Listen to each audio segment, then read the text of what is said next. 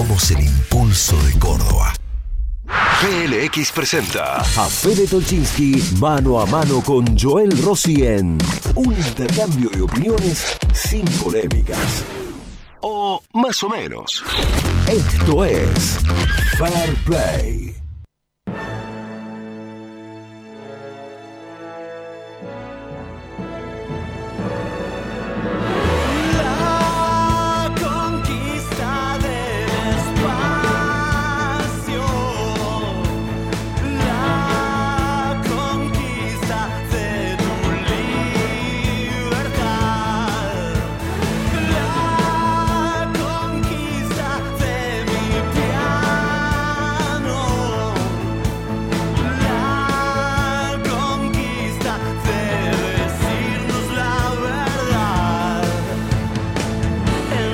9 y 51, viernes 3 de julio. Qué placer recibirlo acá puntualmente al talentoso Joel Rossi. ¿Cómo le va, don Tolchin? ¿Qué al dice? ácido Joel ¿Cómo Rossi. andan las cosas en Canal 12? ¿Eh? El 12, no es más Canal 12, el 12. Bien, muy bien, muy bien. medio. Me olvidé de dejarle saludos. que son.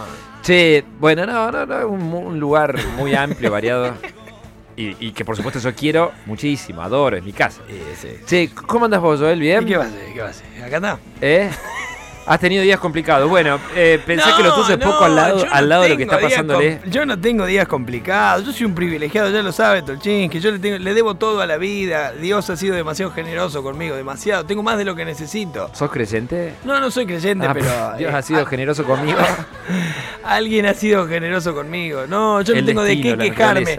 Mi razón de ser en la vida es ver si puedo mejorar un poco lo- la calidad de vida de los demás. Terminar con las injusticias. No es mi preocupación. No pero solo pa- y pasarla bien vos y No los me tuyos, interesa. tus afectos, ¿no? Tiene poco sentido que uno esté bien si, si el contexto está mal. De- siempre decía lo mismo yo con mi padre. ¿Qué sentido tiene que a mí me vaya bien si mi vecino está mal? Uno vive en comunidad, somos seres en, en conjunto. El individuo se forma en sociedad. ¿Cuál es la razón de ser del bienestar de uno mismo descuidando el, el bienestar del resto? Interesante debate para que incorporemos a gente No, avisada en el campo de la filosofía. Yo no, lo, no lo Sí. planteo como un debate, lo planteo como una razón de vida personal. Yo no- Postulados tuyos. Yo no pretendo estoy- que sí, vos seas, eh, que vos quieras lo mismo que yo. Vos a lo mejor me decís, mira, yo. No esperaba siento- menos de vos. Claro, no, vos me decís, yo me siento bien eh, de otra forma. Cada uno se siente bien. Yo le cuento. Por eso le digo, yo no tengo problemas. Yo, lo mío. Eh, Me bueno, hago mala sangre por pavadas, digamos. vamos a hablar de gente que la está pasando mal. Gente que la está pasando muy mal. Gente que hace cosas maravillosas aún en las circunstancias más difíciles. De eso vamos a hablar en el Fair Play de hoy. Primero, eh, la polémica que se viene, que todavía no ha explotado del todo, pero ya empieza a ver, hoy hay un artículo en La Voz que se dedica, que aborda detenidamente la cuestión que anticipábamos acá en Fair Play, del conflicto que va a haber con el regreso del empleo doméstico por la eh, exigencia de que elijan un solo hogar las empleadas de casas de familia. Y lo que pasa es que las Eso. empleadas de familias, mientras sigan teniendo a una persona que las representa, que no sabe todavía para qué lado, de qué lado está políticamente.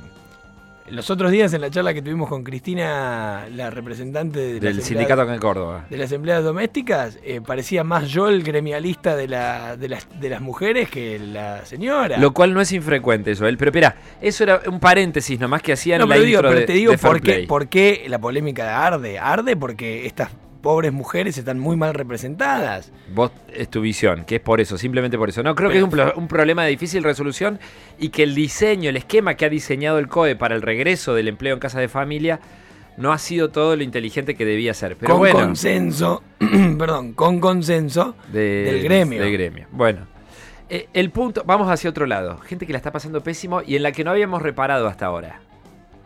Estamos sin transporte urbano en Córdoba y en todas las ciudades del país, excepto Buenos Aires, donde se vuelcan el grueso de los subsidios La de nacionales. siempre. Estamos sin transporte interurbano en Córdoba y en todo el país, casi todo el país, la misma situación. Y aparte está prohibido el, el transporte de larga distancia. No hay colectivos que vayan de una provincia a otra. Imagínate vos la situación de los comercios de la terminal de colectivos de Córdoba o de cualquier otra terminal.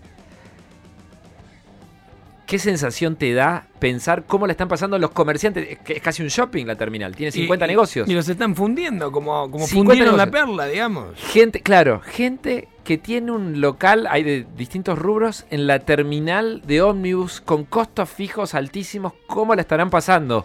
Bueno, queríamos poner el foco en la situación de esta gente. Por eso lo invitamos a Fair Play a Enrique Moyano, que es dueño de un comercio de comestibles y artículos regionales en la terminal de Córdoba.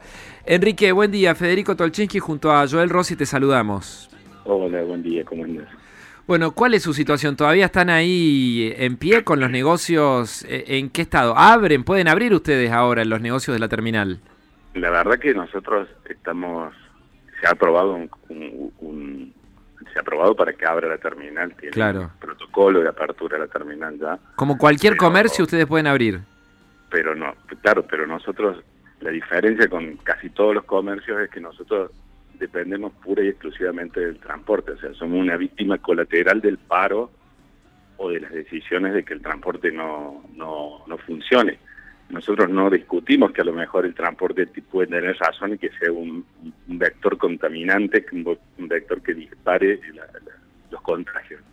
Pero imagínate que nosotros no podemos hacer takeaway. ¿Quién va a ir de cualquier barrio a buscar un producto a la terminal de ómnibus? Claro, claro. A nadie se le ocurriría la terminal de compras.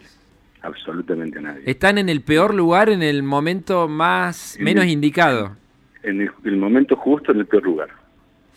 ¿Cuántos Eh, comerciantes son, Enrique, que están en la terminal? En la terminal hay entre 80 y 100 comercios. Muchos negocios, un shopping. Y, y están, complejo eh, terminal. Enrique, eh, ¿se han juntado, se reunieron, están como de alguna Sí, forma agremiados ustedes para que alguien los escuche? Tenemos una, tenemos una cámara de, de- de mucho tiempo, estamos en contacto con la Cámara de Comercio tratando de hacer gestiones. Lo que pasa es que la parte nuestra es tan particular que, que es difícil encontrar una solución cuando no sabes hasta qué pedir. O sea, yo no puedo pedirle al gobierno que vuelvan los colectivos. o Que vuelvan los lleven a viajeros. larga distancia, ¿entendés? Enrique, Entonces, No, pero perdón, Enrique, un dato siempre importante. ¿Cuántas personas empleadas están en esos 80, 100 comercios que hay en toda la terminal? Y tenés más o menos unas 500 personas. Bueno, ahí te sobran argumentos para que el gobierno los escuche. Sí, no, no, sí, pero el tema, el tema del gobierno, el tema es qué pedirle al gobierno. ¿Asistencia? ¿Qué, qué le...? Yo o sea, le- nosotros tenemos que- la asistencia, pero imagínate. ¿qué asistencia tienen? costo- Perdón, el ATP. El ATP. Eh, Les paga Estamos una parte de los sueldos. Sí. Estamos negociando, por la terminal es estatal, estamos negociando para que no nos cobren el alquiler y los gastos comunes.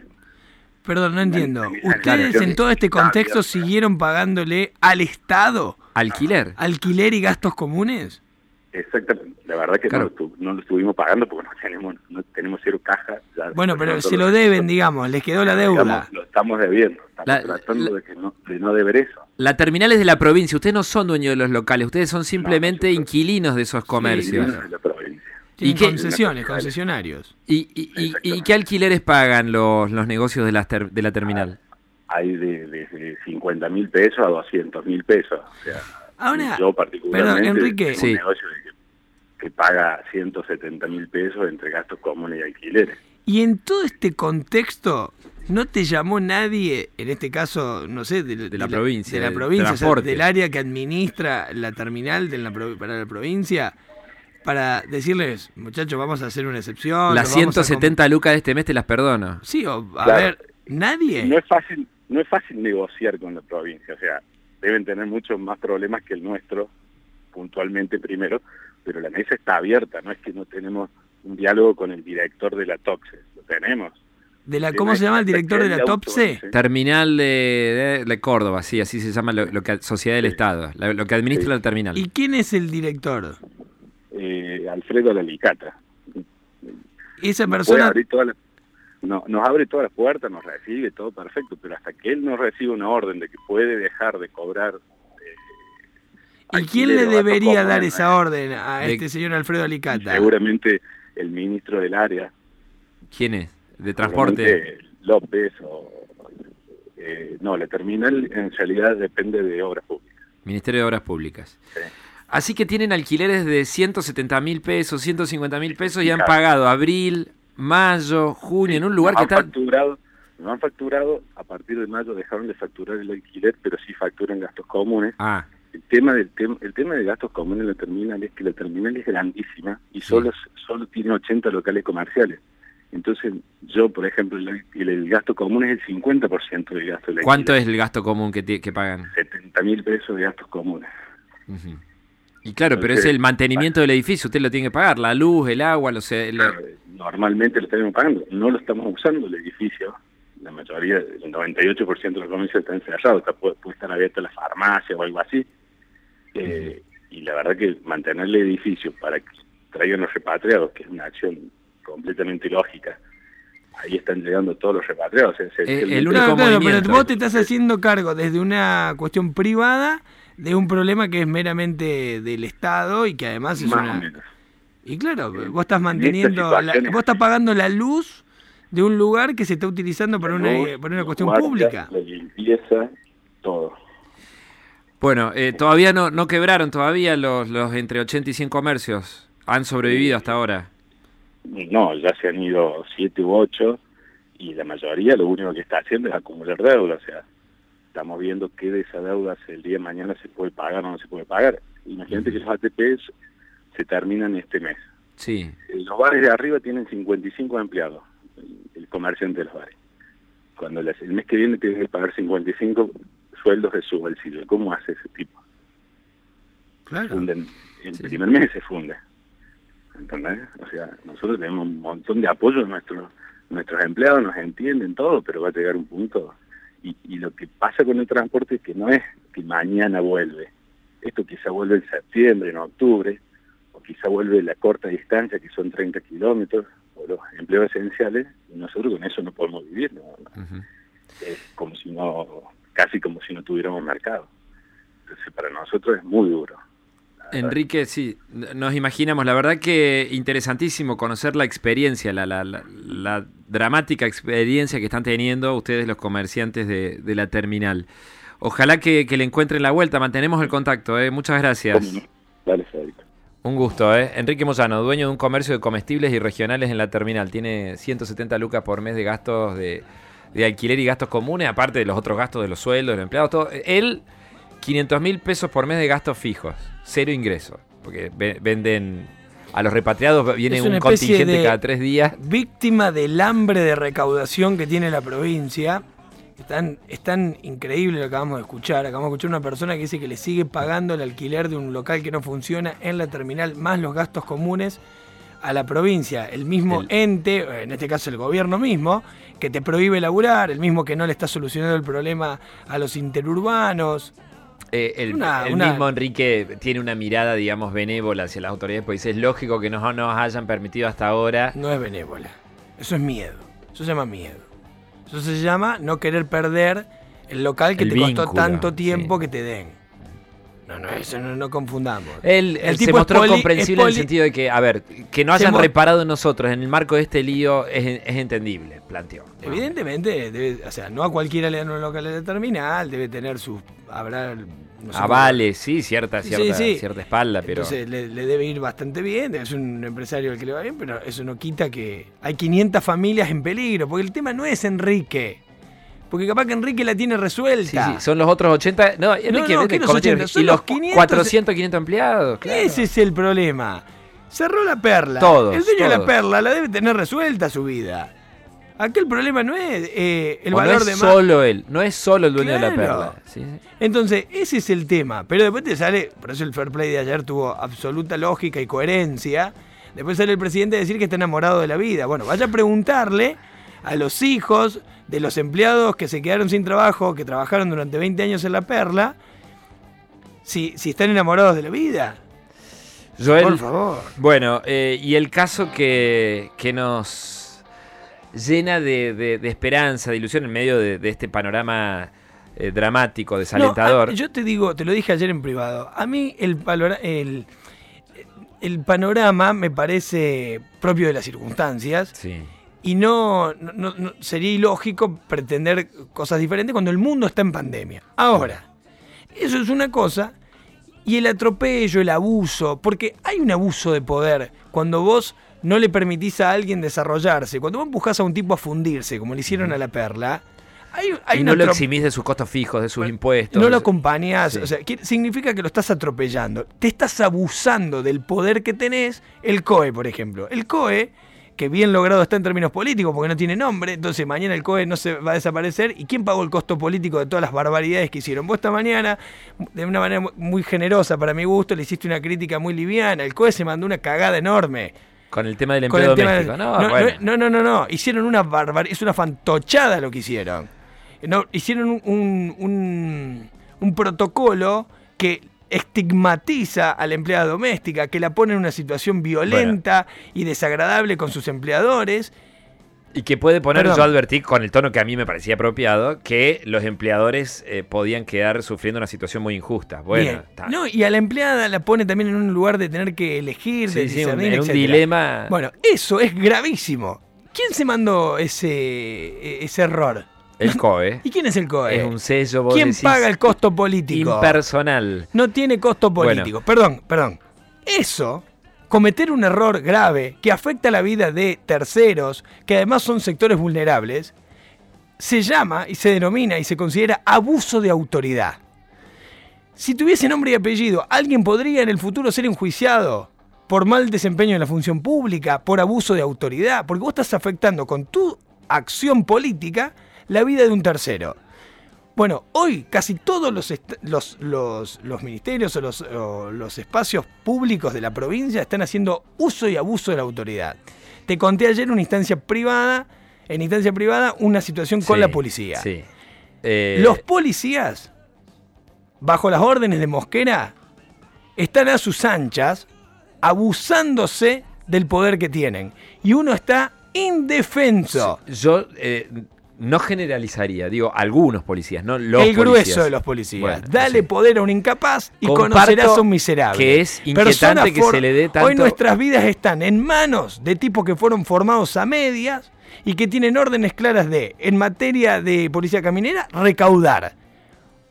Comparto la que es consigna es inquietante que se le dé tanto poder a las fuerzas de seguridad y el, Recaudar. y el costado punitivo, restrictivo de, de tipo eh, confinamiento de, de la cuarentena argentina, no voluntario, No, como han hecho en otros países Hoy, hoy te agarra la que a mí me enamoran. Hoy te ¿eh? agarran, hoy te agarran, Pero- te paran, te paran, te hacen y te deshacen lo que quieren y bueno, tenés de qué agarrarte y de qué defenderte. La actitud policial cambió. Era uno de los riesgos La que afrontábamos con el modo, el, el- el es- el esquema, el estilo de cuarentena que adoptamos. Pero Claro, pero perdón, Joel, es- es- lamentablemente este estigma va a quedar. Eh, muchas cosas para, que quedaron ahí en el aire también para que debatamos, pero veremos si en otro Fair Play podemos ahondar en estas cuestiones. Ahora lo invitábamos a Jeremías Rojo, que es el caso esperanzador, un caso que es digno de ser compartido. Es un paramédico que vive en Oliva, pero trabaja en Villa María. Venimos de la terminal de Córdoba de colectivos que sin interurbanos y sin transporte a larga distancia se están fundiendo los comerciantes. Jeremías también padece el paro de los interurbanos. Vive en Oliva y trabaja en Villa María. ¿Cuántos Paramédico. kilómetros- ¿Cuántos kilómetros Son hay? 50 kilómetros. Eh, Jeremías, te saludamos con Joel Rossi y Federico Tolchinsky acá. ¿Cómo va, Jeremías? Buen día. Hola, buen día, ¿cómo estás? ¿Cuántos kilómetros hay entre Oliva y Villa María? Y son 48 kilómetros. Eh, casi 50. Bueno, ¿cómo resolviste vos esta, esta dificultad de no contar con transporte interurbano? ¿Cómo la venís, eh, cómo venís cumpliendo con tu trabajo, viviendo en Oliva y trabajando en Villa María? Sí, al principio me trataba de manejar eh, porque cuando decretaron la cuarentena y la emergencia sanitaria eh, dejó de funcionar el transporte público. Sí, Entonces, la primera semana de dedo. a dedo. eh, sí, a dedo y... ¿Y no- te levantaba alguien en la ruta? No, no, muy raro, muy raro. Demoraba cuatro, cinco, hasta ocho horas en la ruta para que me cargara. Ajá. Y después la segunda semana con bronca, o sea, entendía la situación de la gente, de decir, bueno, la desconfianza de cargar a alguien en la ruta.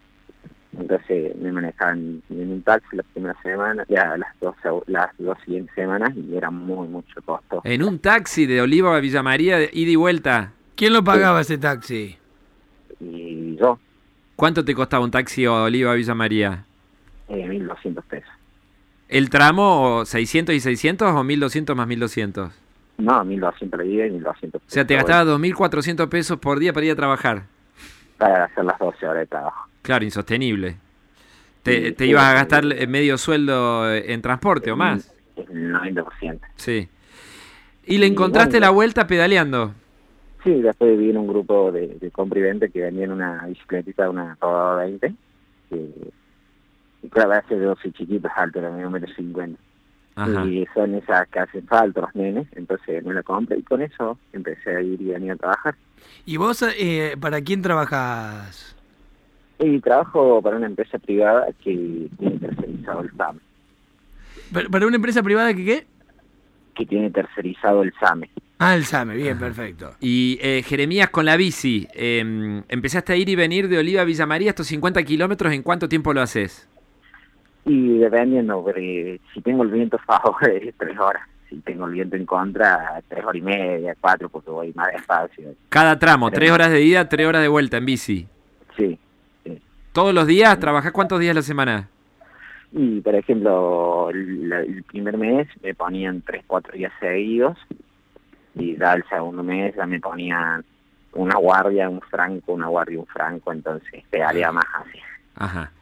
Eh, pero más o ¿cuánto menos cuatro o cinco veces por semana haces el trayecto Oliva a Villa María en bici. Y pongamos cinco días por dos. Ahora, ¿eso es una motivación tuya o fue una exigencia de la empresa que vos sí o sí tenías que ir a trabajar, si no, no sé, te amenazaban con despedirte? Y primero la motivación mía, porque yo tengo hijos y siempre se me enseñó el esfuerzo. Y no importa lo que yo creo que todos estamos haciendo sacrificio en esta, en esta pandemia. Y segundo, si uno no trabaja, bueno, lamentablemente el puesto lo, lo perde. Bueno, eh. ¿estabas acostumbrado a andar en bici? ¿Estabas en estado? Eh, sí, o sea, no, no, no soy un ciclista, nada, yo siempre saco pasear los niños en bicicleta, pero acá en, la ciudad, pero ya 50 kilómetros y 50 de vuelta, al principio me, costaba, me costaba, me costaba mucho en el sentido de, de las piernas, llegaba con las piernas eh, que me dolían, eh, la espalda, todo. Jeremías, un maestro, ¿eh? ¿Cómo le encontraste la vuelta para salir adelante? No todos pueden, claro, evidentemente estás muy bien de salud para hacer seis horas de bici por día o siete, Sí. para cumplir con tus obligaciones laborales, pero mis felicitaciones, Jeremías. Sí. Un, un abrazo, Sí. Jere. Un No- abrazo, no, deja de ser, no deja de ser una víctima de el descuido político eh, en todas estas circunstancias. Sí, eh. Otra vez volvemos a lo mismo, está relacionado. Primero eh, pusiste al aire a un tipo que lo están fundiendo las malas decisiones políticas, los no acuerdos políticos. ¿Qué dijo el gobierno? Dijo, y bueno, al transporte de media y larga distancia déjalo, si nos viene bien. Porque si no tenemos de eso, evitamos los contagios. Sí, Entonces, cual- hoy tenés choferes que están vendiendo eh, choripán en las esquinas para ver cómo subsisten. Son anécdotas para muchos, otros venden barbijos. Bueno, pero, pero- en el medio Sí. tenés historias como las de Jeremías, que tienen La polémica está servida. A las conclusiones las sacás vos. Mañana, Fede Tolchinsky y Joel Rossi volverán con otro Fair Play.